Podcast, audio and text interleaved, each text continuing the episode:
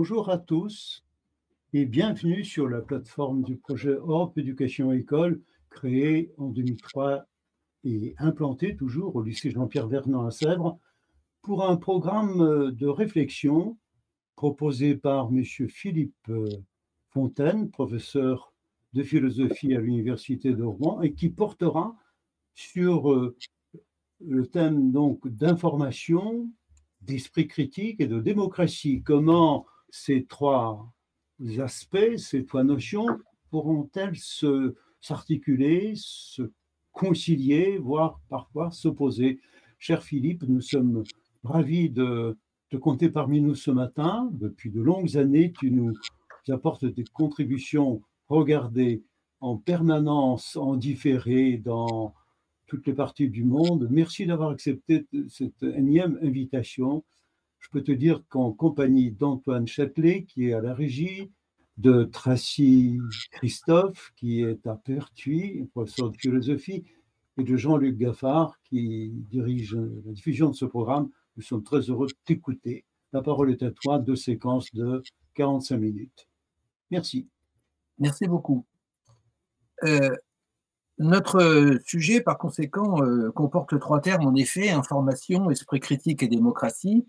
Et euh, il s'agit bien entendu de penser la relation entre ces trois termes en, bonne méthode. Il ne s'agit pas de s'occuper de, chacun de ces termes séparément.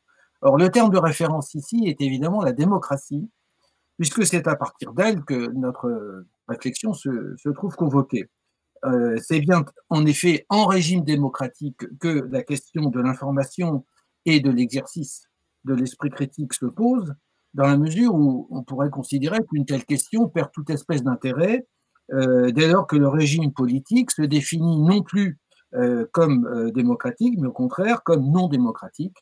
Dans un cas de ce genre, nous savons tout de suite que la liberté de l'information, évidemment, n'est pas assurée, mais au contraire contrôlée, et que l'exercice de l'esprit critique est non pas rendu impossible, certes, mais en tout cas, ces résultats sont-ils empêchés de se réaliser concrètement mais euh, donc on peut voir les choses comme ça dans un premier temps. Mais en même temps, euh, à la réflexion, il pourrait paraître tout à fait euh, saugrenu par conséquent de s'interroger justement sur la possibilité d'une information libre et démocratique, objective, ainsi que sur la possibilité d'exercer son esprit critique dans le contexte précisément d'une société démocratique. Dans ce cas, en effet, ces libertés ne sont-elles pas garanties a priori puisque d'ores et déjà inscrite dans la constitution de toute espèce de régime démocratique, dans la constitution de ce régime politique.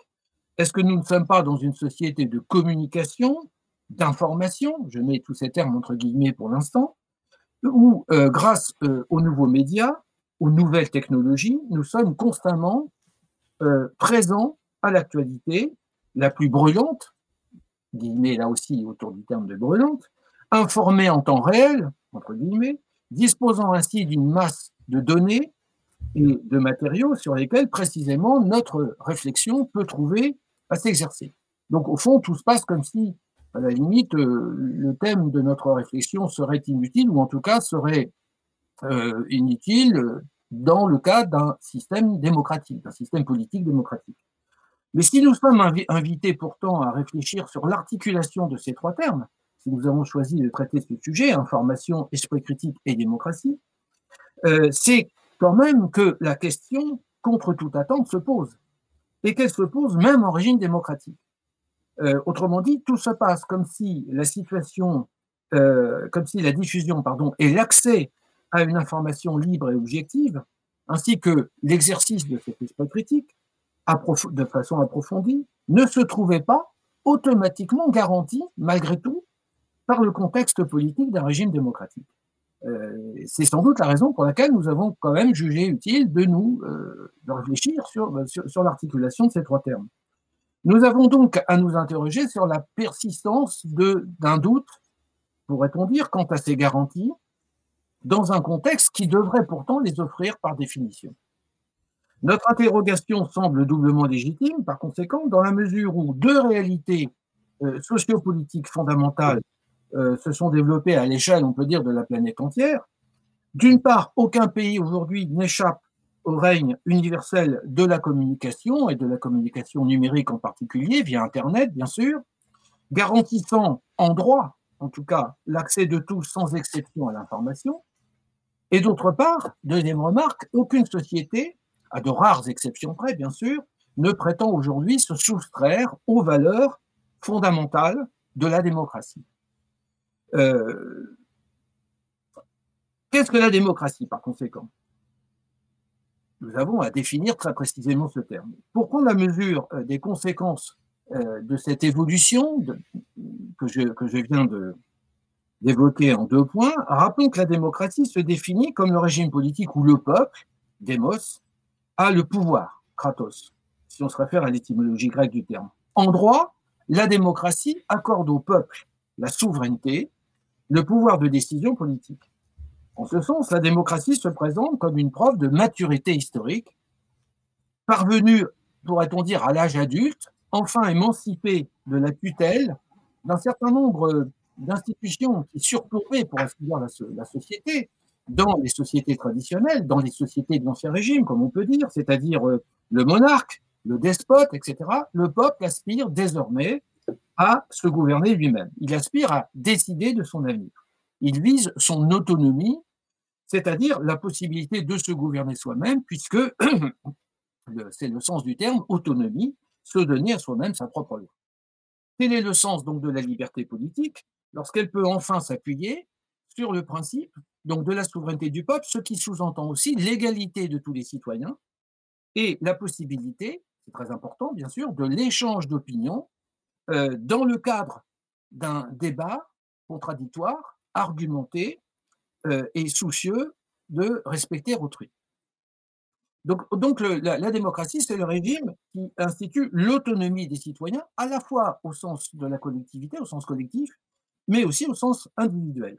Contrairement évidemment à toutes les sociétés, notamment c'était le cas des sociétés traditionnelles primitives, où le sens, c'est-à-dire le système de valeurs en usage dans cette société, c'est-à-dire l'ensemble des croyances, l'ensemble des comportements, etc., tout ceci provenait d'une transcendance, pour utiliser ce terme, qui surplombe la société et qui lui impose ses normes. Donc ça pouvait être la transcendance d'un dieu, d'un chef, d'un roi, enfin, etc. Peu importe. De telles sociétés euh, ont été qualifiées par euh, quelqu'un comme Castoriadis, par exemple, d'hétéronomes, simplement pour faire évidemment contraste avec l'idée d'autonomie. la démocratie, au contraire, c'est le régime où le sens dont l'humain, dont l'être humain veut investir la société et sa personne et les comportements collectifs dans cette société, veut investir donc tout ceci de, quelque chose qui vient du sujet lui-même, en quelque sorte. Euh, comme le note justement ce philosophe que je viens de citer, Cornelius Castoriadis, il dit, je, le cite, ouvrez les guillemets, la création démocratique, la création démocratique, parce qu'il montre aussi, c'est une idée importante sur laquelle nous pourrons revenir, que c'est une création démocratique. On peut aussi penser au terme de, euh, du titre du beau livre de Claude Lefort, L'invention démocratique. Tout ça, ce sont des auteurs qui insistent sur le fait que la démocratie, en même temps, n'est pas non plus euh, une espèce de donnée définitive, quelque chose qui est achevé, qui est terminé, etc., mais que c'est un processus, on pourrait dire que c'est une tâche, la démocratie, c'est une conquête euh, infinie ou, tout du moins indéfinie. C'est quelque chose qu'il faut constamment réactiver, réanimer. Ça, c'est un point évidemment très important parce que, au fond, euh, c'est peut-être au centre même de notre sujet de réflexion aujourd'hui. Donc, euh, je reviens à cette citation de Castoriadis, la création démocratique abolit toute source transcendante de la signification. Je crois que c'est très important. Euh, la création démocratique abolit toute source transcendante de la signification, c'est-à-dire qu'il y a création démocratique à partir du moment où la source de la signification pour l'ensemble des membres de la société, pour cette société comme telle, euh, ne vient plus d'une transcendance quelconque. Transcendance, c'est-à-dire quelque chose qui surplomberait l'ensemble de cette société, qui viendrait d'en haut, qui s'imposerait par conséquent à elle, euh, et qui lui imposerait en quelque sorte ses normes. Donc, la, création euh, démocratique, au contraire, c'est la création, dit-il, d'une interrogation, d'une interrogation, le mot est important aussi, illimitée dans tous les domaines. En démocratie, on s'interroge, enfin en tout cas en droit, on s'interroge. Qu'est-ce que le vrai et le faux? Qu'est-ce que le juste et l'injuste? Qu'est-ce que le bien et le mal? Qu'est-ce que le beau et le laid? Etc. etc. Donc un certain nombre de valeurs fondamentales pour l'être humain sur lesquels, en effet, le propre de la démocratie est de s'interroger indéfiniment, si je puis dire, et de remettre sans arrêt, n'est-ce pas, l'ouvrage euh, en chantier pour réfléchir à nouveau, euh, pour s'adapter aux évolutions de l'histoire et, du, contexte mondial, par exemple. C'est en cela que réside la réflexivité. Donc on pourrait dire, on pourrait insister, je crois qu'il faut le faire, sur l'idée qu'il y a finalement euh, en démocratie, c'est le propre de ce régime politique, une exigence de réflexivité. Peut-être et c'est tout le paradoxe, au fond, parce qu'encore une fois, je l'ai dit en commençant, on pourrait considérer qu'en démocratie, puisque nous sommes en démocratie, tout, va bien, tous les problèmes sont réglés, et au fond, il n'y a pas tellement euh, lieu de, se, creuser la tête davantage. En réalité, dans la mesure même où la démocratie refuse cette transcendance, eh bien, elle nous impose, au contraire, une sorte de devoir de réflexion. Euh, euh, et ceci d'autant plus que la démocratie amène à la fois le, sujet à réfléchir à la fois d'une manière individuelle, ça c'est très important, c'est comment est-ce que je dois orienter mon existence, comment est-ce que euh, comment, quelle signification je dois donner à ma propre existence, mais aussi bien sûr à l'existence collective. Alors, bien sûr, euh, ce phénomène a toujours été euh, inscrit, enfin cette exigence a toujours été inscrite dans le principe même d'un système démocratique, mais on peut considérer qu'il y a un nouveau problème qui apparaît en démocratie et qui tient justement en quelque sorte à sa vertu. C'est-à-dire que dans la mesure même, comme je viens de le dire, où la démocratie abolit toute transcendance et qu'elle n'est plus surplombée par quelque chose, une institution, euh, un ordre euh, symbolique en quelque sorte qui lui donnerait euh, l'ensemble de ses valeurs, eh bien, elle doit les créer elle-même, ces valeurs. D'où cette exigence de réflexivité que je viens d'évoquer. Et du coup, on peut considérer que affirmer le principe de la liberté, consacrer la victoire historique de l'autonomie sur l'hétéronomie revient en fait euh, à substituer la réponse à la question. Alors c'est une idée, euh, je m'explique, c'est une idée qui est évoquée par euh, ce philosophe qui s'appelle Pierre Manant et qui a beaucoup réfléchi sur la question politique, sur la philosophie politique et notamment sur les problèmes de la démocratie. Et il, il a cette idée que je trouve extrêmement intéressante et dit finalement, euh, la réponse que nous donnons à la question de la démocratie, la réponse c'est la liberté. Seulement le problème, c'est que nous ne partons pas, dit-il, de la question. Nous donnons la réponse trop, vite. Partir de la question, dit-il, je le cite, ce serait nous demander que faire. La vraie question, c'est pas de, pas de, de nous réjouir trop vite du fait qu'en démocratie, a priori, nous jouissons d'une certaine forme de liberté, mais c'est aussi nous demander que faire au fond de cette liberté. Et là, il y a une vraie question. Euh, notre ordre politique et, moral n'institue nullement, dit-il, une telle question. Euh, il pose notre liberté de faire, c'est-à-dire que la démocratie euh, nous donne la liberté de faire, un faire, mais c'est un faire qui est indéterminé, justement parce qu'il est libre. Dans la mesure où nous avons la possibilité de faire un certain nombre de choses, de jouir d'une certaine forme de liberté en démocratie, eh bien, la réponse à la question de la liberté est de savoir ce que précisément nous allons faire de cette liberté. Euh, affirmer le droit de faire, dit-il, je cite encore Pierre Manon, il dit affirmer le droit de faire, ce n'est pas poser la question que faire. Or, la question que faire est la question que je ne puis éviter de me poser continuellement comme homme et comme citoyen. C'est-à-dire que la question que je dois me poser, c'est que faire en régime démocratique. Or, cette question, dit-il, et ça, je crois que c'est un point très important pour notre sujet de réflexion ce matin. Cette question est sans réponse à l'époque de la modernité. Pourquoi? Parce que nous sommes dans le contexte d'un État libéral où la reconnaissance de la liberté du sujet se traduit par le fait que, en effet, le sujet fait valoir ses droits, euh, le sujet cherche son intérêt. Et Pierre Manon insiste sur ces deux notions de droit et d'intérêt, dont il considère que ces notions sont fondamentales, enfin, sont caractéristiques de l'État libéral, ce qui, je crois, ne, fait aucun doute. Sauf que, sauf que ces deux grandes notions du droit à la fois et de l'intérêt d'autre part euh, sont des notions qui ne comportent pas intrinsèquement euh, euh, une détermination de ce que nous avons à faire. Et par conséquent, nous sommes d'autant plus renvoyés à nous-mêmes en tant que citoyens d'une société démocratique, d'une société libérale, d'une démocratie libérale, nous sommes d'autant plus renvoyés à nous-mêmes que tout peut devenir matière d'un droit, bien entendu. Il dit euh, la ressemblance comme la différence, le travail comme le repos, le plaisir comme la dignité, etc. d'une part. Donc, et c'est sans doute la raison d'ailleurs qui explique qu'il y a une prolifération euh, infinie, je dirais, du juridique dans notre société à l'époque de la modernité. Chacun voit bien à quel point, n'est-ce pas, justement, un très grand nombre de citoyens euh, estiment avoir le droit de, et tout devient, si je puis dire, sujet euh, à réclamer un droit, n'est-ce pas? Et ce qui pose un problème, évidemment, de, de gouvernance, si je puis dire d'une part, et puis de réponse à cette interrogation indéfinie en termes de droits de la part de tout le monde, avec aussi bien sûr des réclamations en termes de droits qui sont quelquefois tout à fait contradictoires. Chacun veut voir reconnu en quelque sorte sa différence. Hein. on voit bien que, c'est la raison pour laquelle il y a une, prolifération extraordinaire du juridique dans les sociétés euh, modernes ou postmodernes, comme disent certains. Et après, le concept de la, notion d'intérêt euh, pose au moins autant de problèmes, bien sûr, que celle de droit. Parce que là aussi, chacun, si chacun cherche son intérêt, est-ce que nous ne sommes pas renvoyés en quelque sorte à la question d'un intérêt qui va devenir de plus en plus euh, personnel, particulier, subjectif? Et avec par conséquent, à l'horizon de tout cela, on voit bien que ce qui se produit et qui est très dangereux, grave même, je dirais, pour la démocratie, c'est d'une certaine façon la, disparition euh, progressive euh, du sentiment que quelque chose qui est fondamental, y compris et surtout peut-être dans une démocratie, c'est l'idée d'un bien commun, comme disaient les anciens, c'est l'idée d'un intérêt général, hein, euh, et non pas simplement une addition, de, une juxtaposition de volontés particulières, pour parler par exemple plutôt comme Rousseau. on voit bien que là, euh, il y a un, réel problème, c'est-à-dire qu'il y a ce que Pierre Manon appelle une indétermination de la démocratie libérale.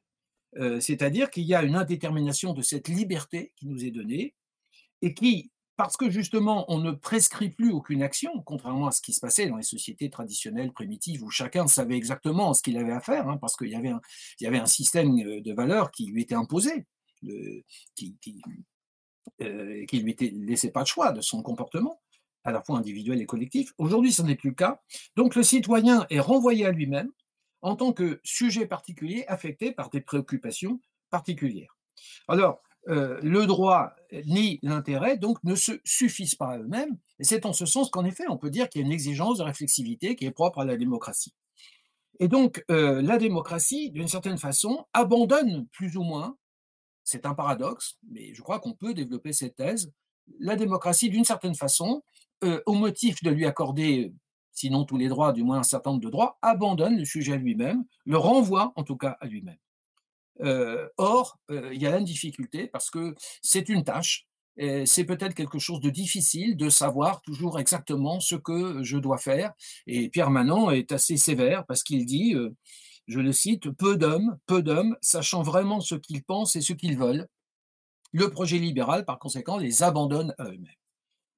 Et on pourrait prolonger cette réflexion, du coup, en montrant que cet abandon euh, que la démocratie euh, opère par rapport au sujet fait que le sujet perd en quelque sorte toute espèce de repère. On a beaucoup insisté, beaucoup d'auteurs ont insisté sur cette idée que la démocratie n'est peut-être que le constat de cette perte de repère qui se révèle. Alors c'est une perte parce que bien sûr les repères ils ne sont plus là au sens où ils ne sont plus au-dessus de nous, n'est-ce pas? Ils ne nous surplombent plus. Simplement, cette perte se révèle dans toute son, son ambivalence, parce que, bien sûr, euh, elle oblige le citoyen à décider en toute autonomie, mais aussi elle implique le respect, par exemple, de toutes les opinions. Et, euh, par conséquent, euh, il faut accepter l'autre, il faut accepter, bien sûr, la différence, il faut accepter la capacité à discuter, à supporter la vérité d'un monde où, en fait, il n'y a pas peut-être de vérité indubitable. Et donc, la, démocratie, c'est la dissolution des repères de la certitude. Dans ces conditions, euh, on voit bien que la démocratie oblige d'autant plus, et là je reviens directement euh, au centre de notre sujet, je crois, la démocratie, par conséquent, oblige d'autant plus le citoyen à euh, avoir la responsabilité de sa propre autonomie intellectuelle. C'est-à-dire que l'autonomie que la démocratie reconnaît aux citoyens, c'est pas seulement une autonomie politique, c'est aussi une autonomie intellectuelle. C'est aussi le. Alors on retrouve là un projet qui n'est pas qui n'est pas nouveau ni récent. C'est le projet des Lumières, c'est le projet de Laufclérou, n'est-ce pas? C'est le penser par soi-même de, de, Kant, etc. Autrement dit, chaque citoyen se voit euh, assigner une espèce de responsabilité. Peut-être qu'on n'y pense pas la plupart du temps, mais c'est en fait responsabilité individuelle et collective. Quelle est cette responsabilité? C'est celle de se donner les moyens intellectuels de se prendre en charge dans, dans l'exercice euh, de son existence de citoyen. Et ceci implique par conséquent qu'on ne se préoccupe plus seulement de son petit intérêt euh, particulier, bien entendu, hein, comme dans un système euh, libéral, mais au contraire qu'on pense aussi à la place qu'on peut occuper dans la société, à la relation qu'on peut entretenir avec les autres, et, par conséquent, pas seulement à son existence euh, particulière, mais aussi à un projet collectif, à quelque chose qui est de l'ordre, encore une fois, euh, du, euh, du, bien commun ou de la volonté générale, de l'intérêt de la société. C'est en ce sens donc qu'il y a bien une exigence de réflexivité, et, mais aussi, mais aussi en démocratie, cette exigence de réflexivité est d'autant plus accentuée qu'il y a ce risque. Alors qu'il y a ce risque, par conséquent, euh, d'individualisation des comportements, hein, du fait même de ce qu'on a appelé l'individualisme démocratique, qui, qui incite chacun à se préoccuper de, ce petit, de son petit bonheur personnel, de son petit confort personnel. Mais euh, voilà, euh, c'est quelque chose qui est particulier et qui ne concerne pas évidemment directement la collectivité. Par conséquent, il y a là un, véritable problème qui est de savoir comment l'individu va prendre en charge son existence personnelle dans, dans, la perspective d'un bien collectif, dans la perspective d'un intérêt général. Et ça, c'est quelque chose qui implique par conséquent une réflexion très approfondie. Alors, il faut dire de ce point de vue-là qu'en ce qui concerne la notion d'autonomie, il y a évidemment un contresens qui est très souvent fait, à savoir que cette idée d'autonomie, qui consiste à se donner à soi-même sa propre loi, peut être dévoyé, si je puis dire, et perverti très facilement, justement, si on tire cette idée d'autonomie vers l'idée que, euh, puisque je suis autonome, eh bien, en effet, je peux faire ce que je veux, je peux faire ce que j'ai envie de faire, et tout ça ne, et, ne m'occuper que de moi-même. N'est-ce pas? Bien que c'est l'idée d'autonomie, euh, de liberté mal, mal conçue, conçue comme indépendance, en quelque sorte, de toute espèce de, euh, de loi, de devoir et d'obligation. Donc, autrement dit, tout ça pour dire qu'il y a un risque de relativisme généralisé en régime démocratique.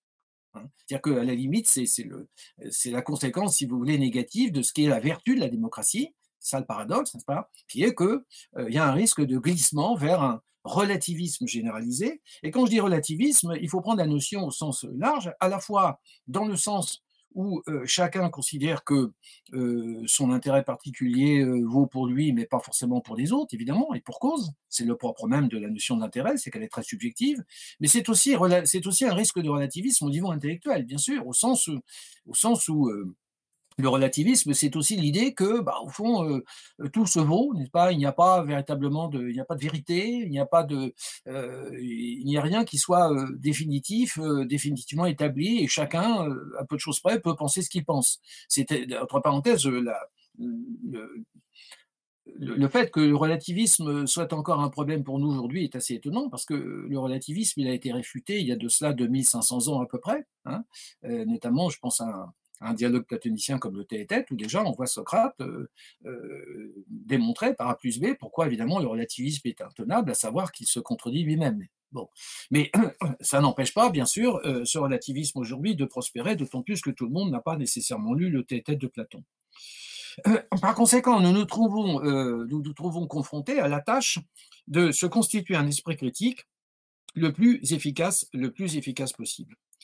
Alors, dans ces conditions, le problème est relativement simple. Qu'est-ce que ça veut dire se constituer un esprit critique euh, et l'exercer?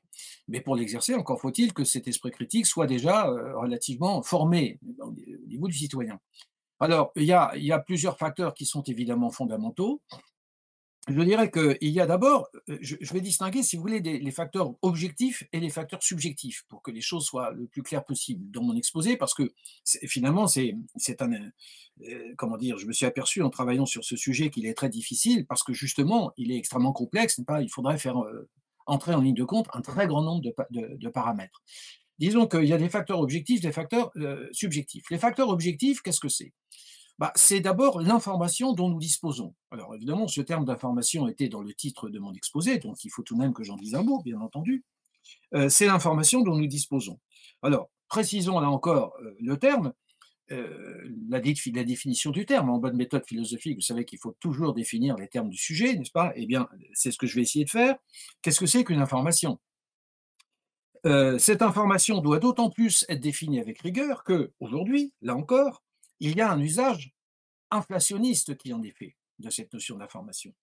Euh, vous avez forcément remarqué que tout devient information ce qui, évidemment, au lieu de clarifier les choses, obscurcit plutôt le, débat autour de la place de l'information dans les sociétés modernes. Le terme d'information est utilisé, d'une manière extrêmement diverse, souvent imprécise, euh, alors qu'en réalité, le terme d'information désigne en toute rigueur de terme. Alors, je, je fais euh, je, passe complètement sur les origines du terme qui en réalité se trouvent dans les théories de, l'information, n'est-ce pas, euh, qui sont déjà euh, relativement anciennes. Dans la théorie de l'information, disons plus simplement que c'est un terme euh, qui désigne un message véhiculant des, données, des connaissances sur un objet ou un phénomène, constituant un apport de renseignements destiné à un récepteur et de nature à enrichir ses connaissances et sa culture. Bon, c'est un peu long, mais si on veut être un peu précis, je crois qu'il faut bien insister sur ces différents aspects. Or, nous devons en même temps nous interroger sur, par conséquent, la nature de cette information. S'interroger sur la nature de cette information, ça sera aussi s'interroger sur sa valeur, mais j'aurai l'occasion d'y revenir, euh, qui fonde euh, sa condition de, vérité. Or, euh, un philosophe qui s'appelle Michel Guérin euh, dit ceci, je le cite, il est amené à un moment donné dans un de ses livres à, parler de cette question de l'information à l'époque moderne, et il dit euh, ce qui nous trompe, ce qui nous trompe, c'est-à-dire dans, le sens, dans les sens extrêmement euh, confus et multiples que nous donnons à l'information, ce qui nous trompe, c'est que à tort ou à raison, nous appelons aussi information, il met des guillemets information, la pure et simple transmission d'un constat. Par exemple, il donne des exemples entre parenthèses. Il dit ici, il pleut depuis trois jours ou des bribes de récits. Entre parenthèses, d'autres exemples, j'ai rencontré X à Rome l'an dernier. Euh, et donc, il nous explique que tout énoncé qui communique à autrui des faits, tout énoncé qui communique à autrui des faits, et j'insiste bien sur le terme de fait, parce que là, il faudra vraiment y revenir sur cette notion de fait, eh bien, il dit, au sens le plus large, du, le plus large possible du mot, est considéré comme une information. Par exemple, X déteste sa sœur, X n'apprécie pas euh, la musique contemporaine, il y a un bon restaurant dans la rue euh, où, j'habite, etc., etc. Bon, voilà. On va considérer que ça, ce sont des informations. Hein. Euh, alors évidemment, nul ne contestera que ces informations sont très pauvres, c'est moins qu'on puisse dire. Elles peuvent être jugées éventuellement intéressantes ou rentrer dans un contexte précis pour quelqu'un de particulier, ne pas que ça intéresse, mais ça s'arrête là et elles ne rencontrent pas vraiment un véritable intérêt. Autrement dit, euh, une information euh, n'a d'intérêt que lorsqu'elle a une véritable euh, signification pour un récepteur, pour quelqu'un qui va recevoir cette information. C'est-à-dire que il n'y a d'information en toute rigueur de terme, d'information en toute rigueur de terme, que si cette information, loin de rester partielle, et j'allais presque dire anecdotique, accidentelle, particulière, induit au contraire la, la remise en forme, puisqu'on parle d'information, du sujet récepteur. C'est-à-dire que si elle apporte véritablement quelque chose au sujet récepteur.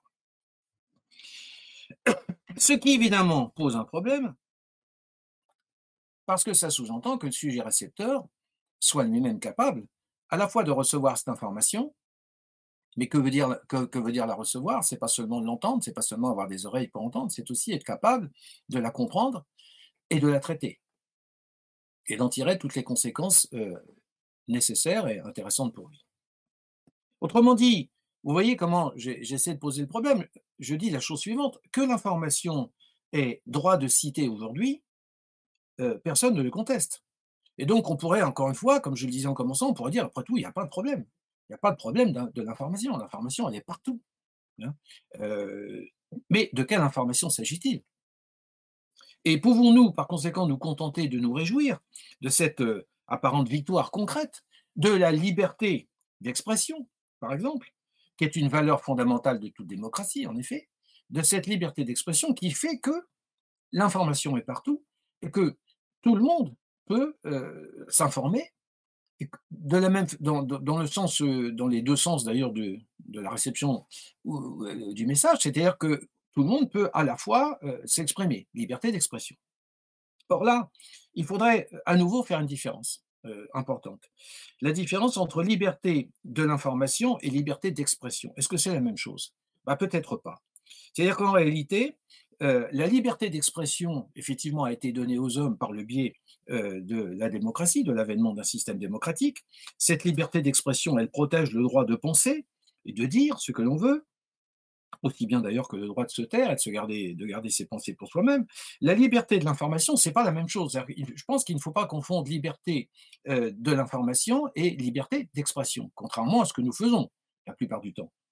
Pourquoi est-ce qu'il ne faut pas confondre les deux choses? Parce que la liberté de l'information n'est pas donnée euh, aux hommes à proprement. La liberté d'expression est donnée aux hommes, mais la liberté de l'information n'est pas donnée aux hommes à proprement parler. La liberté de l'information est donnée à l'information, ce qui n'est pas la même chose.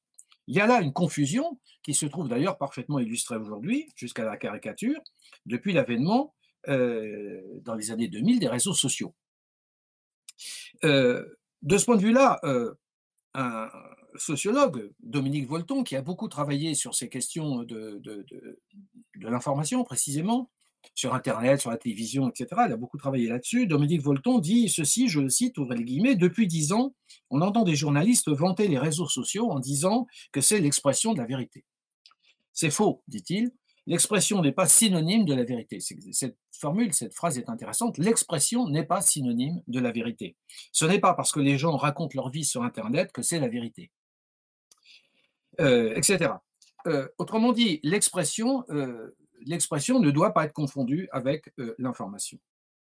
Autrement dit, nous nous apercevons que cette valeur nouvelle accordée à la liberté de circulation de l'information, parce que c'est dans ce domaine qu'il y a une véritable liberté. Il y a une liberté de circulation d'informations. Qui cette liberté n'a cessé de, s'accroître. Et d'ailleurs, vous remarquerez, entre parenthèses, qu'aujourd'hui, euh, tout récemment, euh, euh, quelqu'un comme Elon Musk, par exemple, qui a, je crois, racheté Twitter, ou je ne sais plus, je crois que c'est ça, considère qu'il y a encore trop d'obstacles à cette liberté de, à cette liberté de circulation de l'information, notamment sur, sur Internet et réseaux sociaux. C'est-à-dire qu'il veut aller beaucoup plus loin et, et dès, dès euh, déréglementer en quelque sorte euh, au maximum, autant qu'il est possible, cette euh, circulation d'informations. Autrement dit, tout le monde peut dire tout sans aucune espèce de, limite, n'est-ce pas, sans qu'il y ait la moindre, barrière.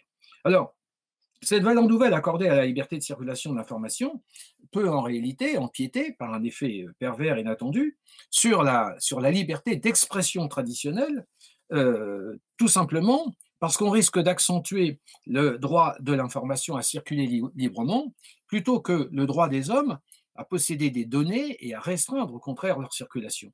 Autrement dit, est-ce que la liberté de l'information est synonyme de progrès en termes de liberté, au sens politique, au sens démocratique? Rien n'est moins sûr. Et alors là aussi, je voudrais citer à titre, j'allais dire d'avertissement, mais un texte extrêmement sévère du philosophe Gilles Deleuze, qui dit ceci.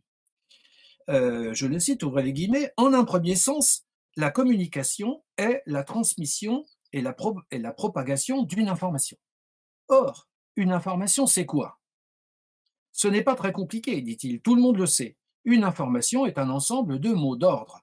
Quand on vous informe, on vous dit ce que vous êtes censé devoir croire.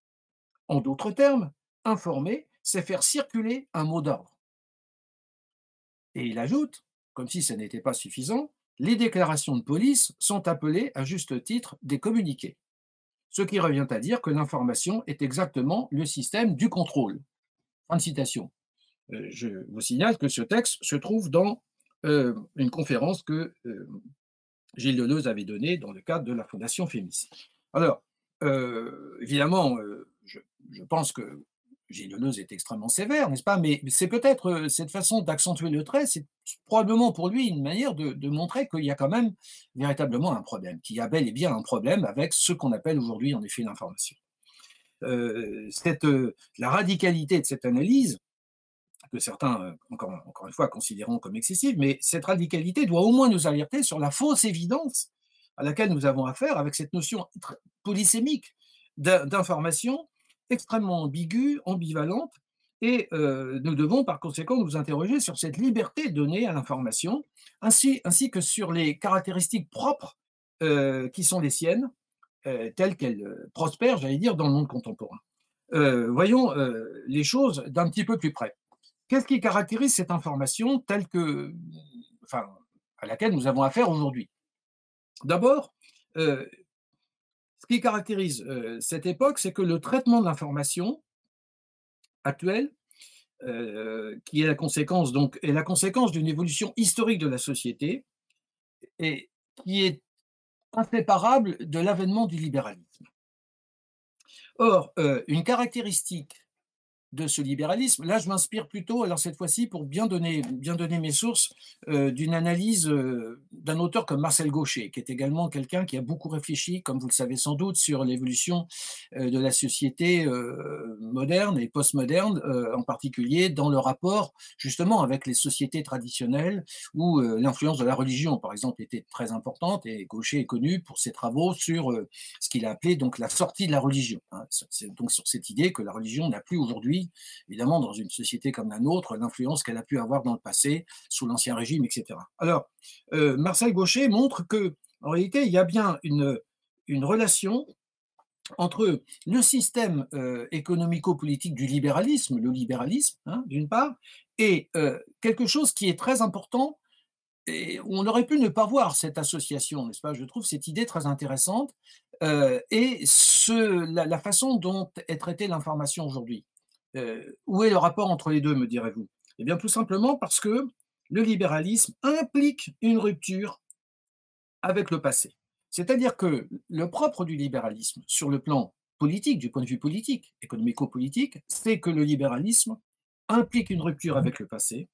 Il institue le refus de toute autorité de la tradition, de telle sorte que il, a, il incarne que Marcel Gaucher appelle une consécration du présent. Consécration du présent.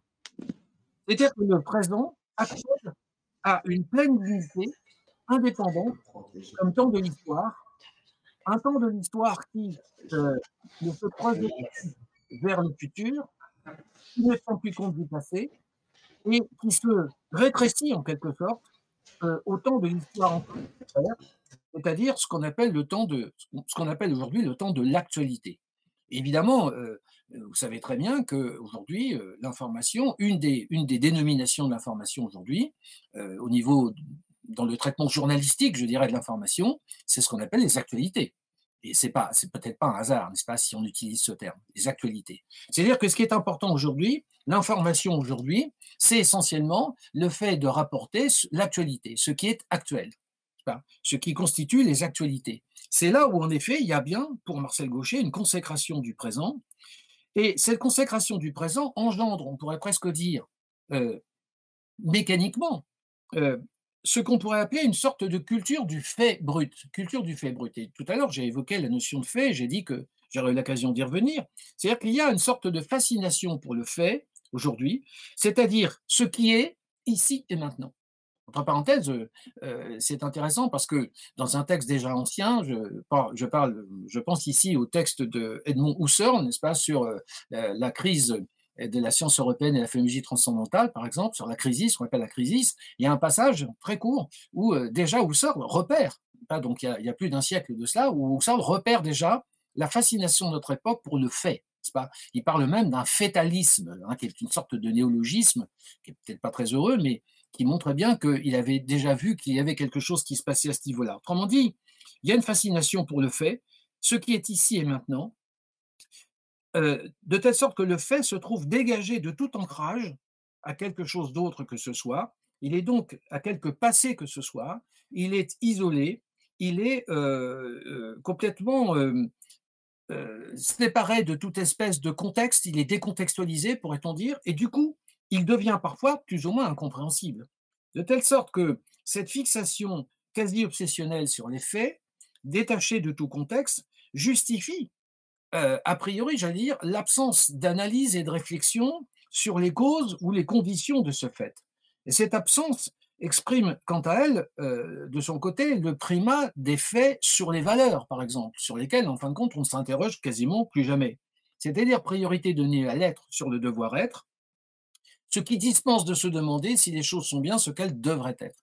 Et là, c'est un point très important sur lequel je crois je mets le doigt, qui est donc ce qu'on peut appeler le traitement journalistique de l'information, et quelque chose qui rend extrêmement difficile la compréhension de ce qui nous est ainsi euh, imposé chaque jour continuellement, continuellement, c'est-à-dire une accumulation, une juxtaposition, une succession ininterrompue de faits, dont, dont d'ailleurs euh, la caricature est représentée par les fameuses chaînes de télévision, chaînes d'actualité en continu, hein, où vous avez sans arrêt, sans arrêt un défilé de faits, de nouvelles, de news, on appelle ça les news hein, en bon français, etc., et sans qu'il y ait jamais, ou presque jamais, à part quelques journalistes sur le plateau qui de temps en temps s'efforcent de prendre un tout petit peu de recul, mais ça va jamais très très loin parce qu'on n'a pas le temps.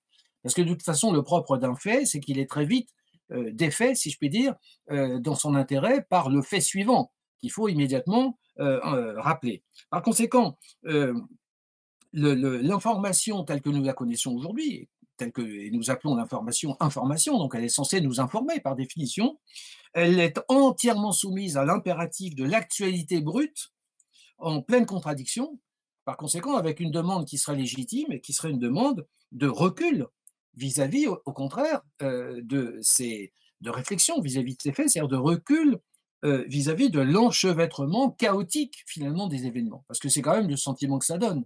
On peut, on peut sans avoir euh, forcément mauvais esprit, on peut, quand on regarde par exemple le journal télévisé le soir, avoir le sentiment que euh, le présentateur ou la présentatrice euh, passe du coq à l'âne. Vous aurez remarqué sans doute que les sujets qui sont abordés, c'est tout et n'importe quoi. et on passe d'une chose qui n'a euh, pas trop d'intérêt à quelque chose d'autre qui n'en a d'ailleurs généralement pas beaucoup plus, n'est-ce pas?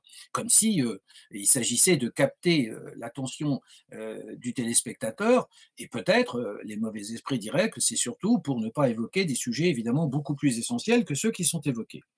Euh, on pourrait par exemple se demander si la nouveauté fait une information. Hein.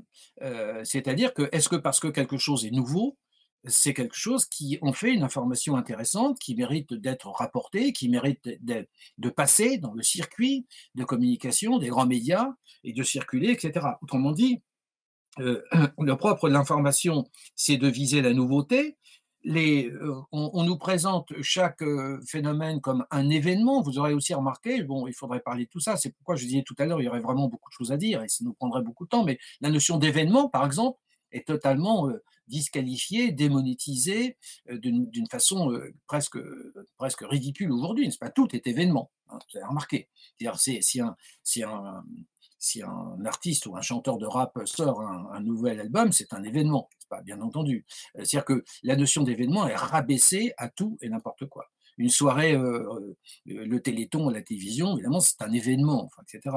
une nouvelle série, le premier épisode d'une nouvelle série, c'est une soirée événement. Bon, c'est-à-dire qu'il y a, une, il y a, une, une, espèce de disqualification absolue de la notion d'événement, qui est pourtant une notion extrêmement riche, d'ailleurs, et qui a un sens très précis. Je vous renvoie d'ailleurs aux travaux absolument admirables d'un philosophe contemporain qui s'appelle Claude Romano, qui a consacré deux excellents livres à la notion d'événement, pas l'événement et le temps, l'événement et le monde. et là, on voit bien, si on est vraiment un philosophe soucieux de donner un sens aux mots, euh, ce que la notion d'événement signifie véritablement. Mais ça, c'est le, fameux problème sur lequel je vais revenir aussi si j'en ai le temps, c'est le problème aussi de la dégradation du langage et du sens que nous donnons aux mots. Alors, le propre de l'information, n'est-ce pas, c'est que euh, ces prétendus événements se présentent euh, systématiquement sous le masque de la nouveauté. L'information, ce doit être euh, l'information veut être, expressis verbis, une nouvelle, hein, c'est les news que j'évoquais à l'instant, qui permet à chacun de se tenir au courant, tenir au courant, entre guillemets, ces expressions. L'essentiel est ici de se tenir informé des dernières nouvelles, quel que soit l'intérêt, d'ailleurs souvent nul, des nouvelles en question. Donc, chaque matin nous apporte son lot de nouvelles. Nous allumons la radio, la télévision, etc., notre, ordinateur, peu importe, dont l'intérêt majeur, l'intérêt majeur de ces nouveautés repose essentiellement dans leur caractère de nouveauté. Mais très souvent, ça s'arrête là. Donc, il y a une espèce d'accélération de l'information sous laquelle nous sommes, pour ainsi dire, assommés, je dirais, qui, loin de rendre manifeste la nouveauté des événements, est bien plutôt ce qui vient recouvrir en quelque sorte leur nouveauté essentielle, puisque un événement est immédiatement dépassé par un autre événement. Et tous les matins, justement, c'est une très belle formule de, de Claude Romano, dont j'ai cité les travaux à l'instant. Il dit Tous les matins, nous sommes informés des nouvelles du monde, et pourtant nous sommes pauvres en événements, dit-il. Regardez les guillemets. Ceci est tiré de son livre L'événement et le monde. Autrement dit, derrière la pseudo-nouveauté des dernières nouvelles, entre guillemets, en réalité, rien de nouveau euh, sous le soleil. Alors, euh, vous voyez, il y a ici un certain nombre de caractères, de caractéristiques propres euh, au traitement journalistique de l'information. donc, la nouveauté, l'actualité. Or, il faut rappeler que l'événement, tel qu'on l'appelle, ces bribes d'événements qui se succèdent les uns aux autres, qui s'estompent aussitôt apparus, immédiatement remplacés par d'autres, nouvelles, etc. Il y a une précipitation avec laquelle l'événement disparaît dans la chronique journalistique. Euh, tout ceci fait qu'il n'y a pas davantage d'informations au sens propre, euh, au sens qu'il faut effectivement donner à cette notion. Euh, le journaliste doit prendre du temps pour choisir et réfléchir au sujet qu'il va traiter. Et c'est ce, travail qui fait probablement, je pense, enfin la grandeur, ou qui ferait la grandeur du, du métier de, journaliste. Or, aujourd'hui, il n'y a plus aucune distance et c'est l'événement en quelque sorte qui fait l'information. Donc le travail de commentaire, de synthèse, de mise en perspective est menacé par la fièvre des images en direct, des témoignages et des données immédiates. Il faudra aussi parler du, témoignage. Du témoignage. Euh, le principe du micro-trottoir, si je puis dire, est devenu omniprésent. Aujourd'hui, la plupart des reportages à la télévision sont arrêtés, constitués essentiellement par le fait qu'un journaliste s'est promené dans la rue et a tendu, son micro à, la première personne qu'il rencontrait, n'est-ce pas, et, pour lui demander son avis sur quelque chose, ce qui ne présente pas évidemment un très très grand intérêt du point de vue de l'éclaircissement euh, intellectuel du problème. C'est moins qu'on puisse dire. Donc, euh, euh, le flot ininterrompu d'images, d'interviews à chaud, à chaud, comme on dit, de personnalités célèbres ou anonymes qui sont pauvres en contenu, mais qui sont riches en effets de réel. Euh, toute, la, toute à la griserie du direct, euh, donc l'information euh, télévisée, par exemple, multiplie les images en continu et temps réel. Hein, ce sont des termes que les journalistes utilisent, comme si c'était quelque chose de, de, bien, comme si c'était amélioratif. C'est-à-dire, il faut que ça soit en continu et en temps réel. Hein, comme si c'est ce qui garantissait, par conséquent, la vérité de l'information. Euh, quel que soit l'indice de sens de ces informations. Il s'agit de les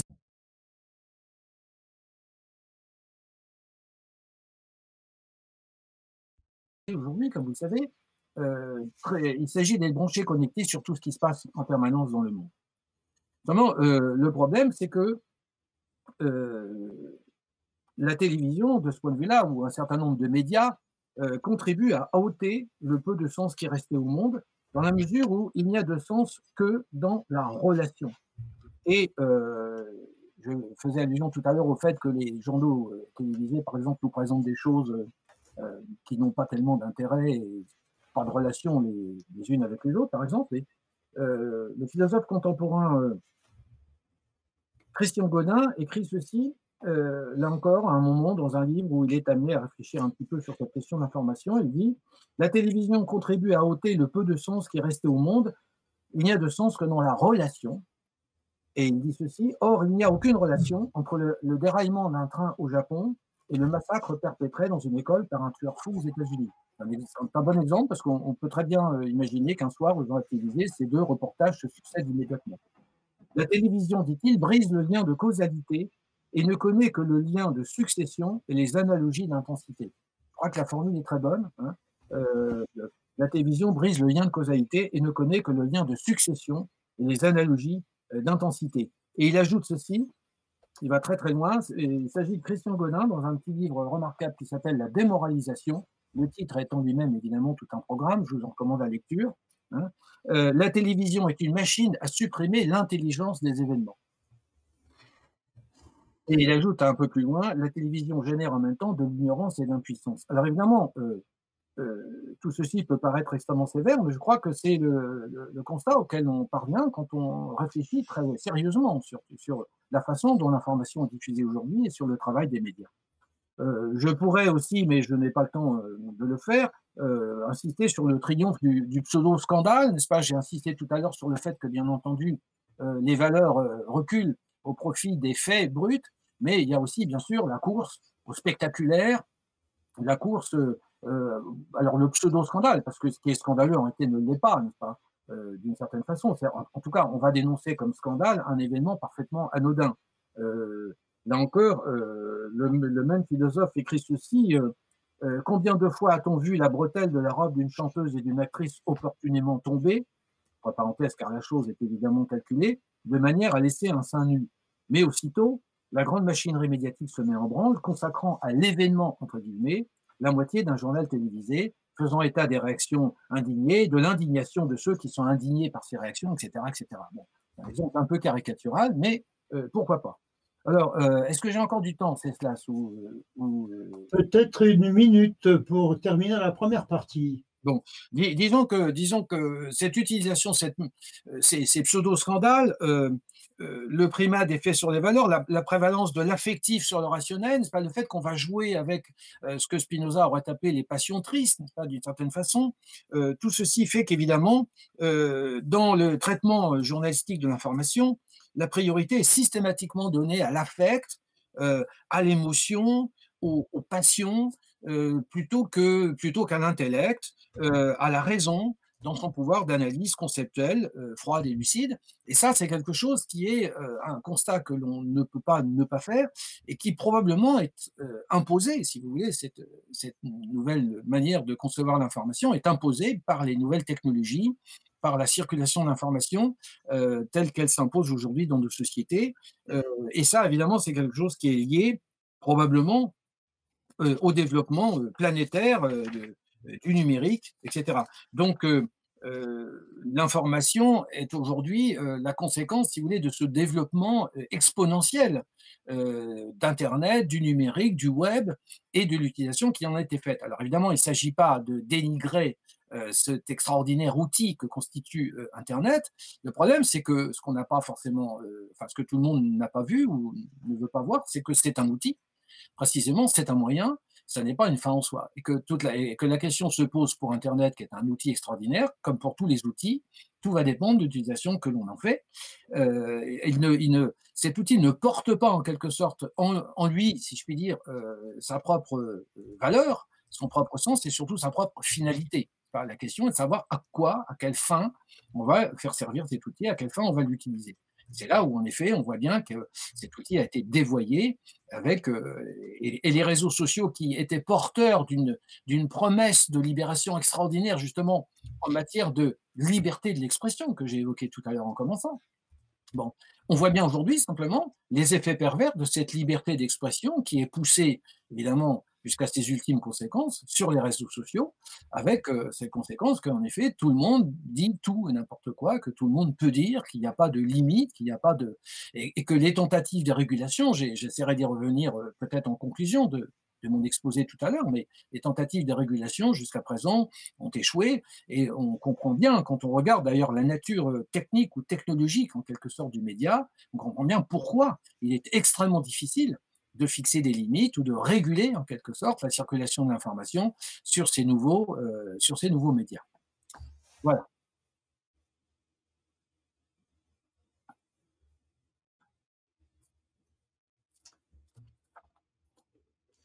Merci beaucoup, cher Philippe. Euh, je ne sais pas si tout va bien à la régie. Jean-Luc, tu me fais signe, je crois que c'est parfait. Je suis très heureux d'accueillir ici dans notre espace de discussion les élèves de Natacha Petit du lycée français de Varsovie. Je les salue, je leur souhaite la bienvenue. Euh, est-ce que on pourrait commencer peut-être Nous avons une petite dizaine de minutes à peine. Les premières questions de Varsovie. Si vous voulez les formuler, n'oubliez pas d'activer votre micro. La caméra est parfaite. couper le haut-parleur s'il y en a dans la salle pour éviter les effets de l'arsène ou éventuellement un deuxième ordinateur s'il est connecté. Merci, on vous écoute. Allez-y à Varsovie. Oui, bonjour. Euh, est-ce que vous m'entendez? Oui. Très bien. Euh, donc, euh, je voudrais premièrement dire merci pour, pour, votre présentation. Nous sommes venus après une trentaine de minutes parce qu'il y avait un problème de connexion. cependant, on a commencé par entendre euh, votre approche sur, euh, euh, sur les réseaux sociaux et le rapport entre la liberté et les réseaux sociaux, la liberté d'expression et les réseaux sociaux. donc peut-être la réflexion de, je crois, d'un représentant d'une nouvelle de, ma génération. Euh, et, euh,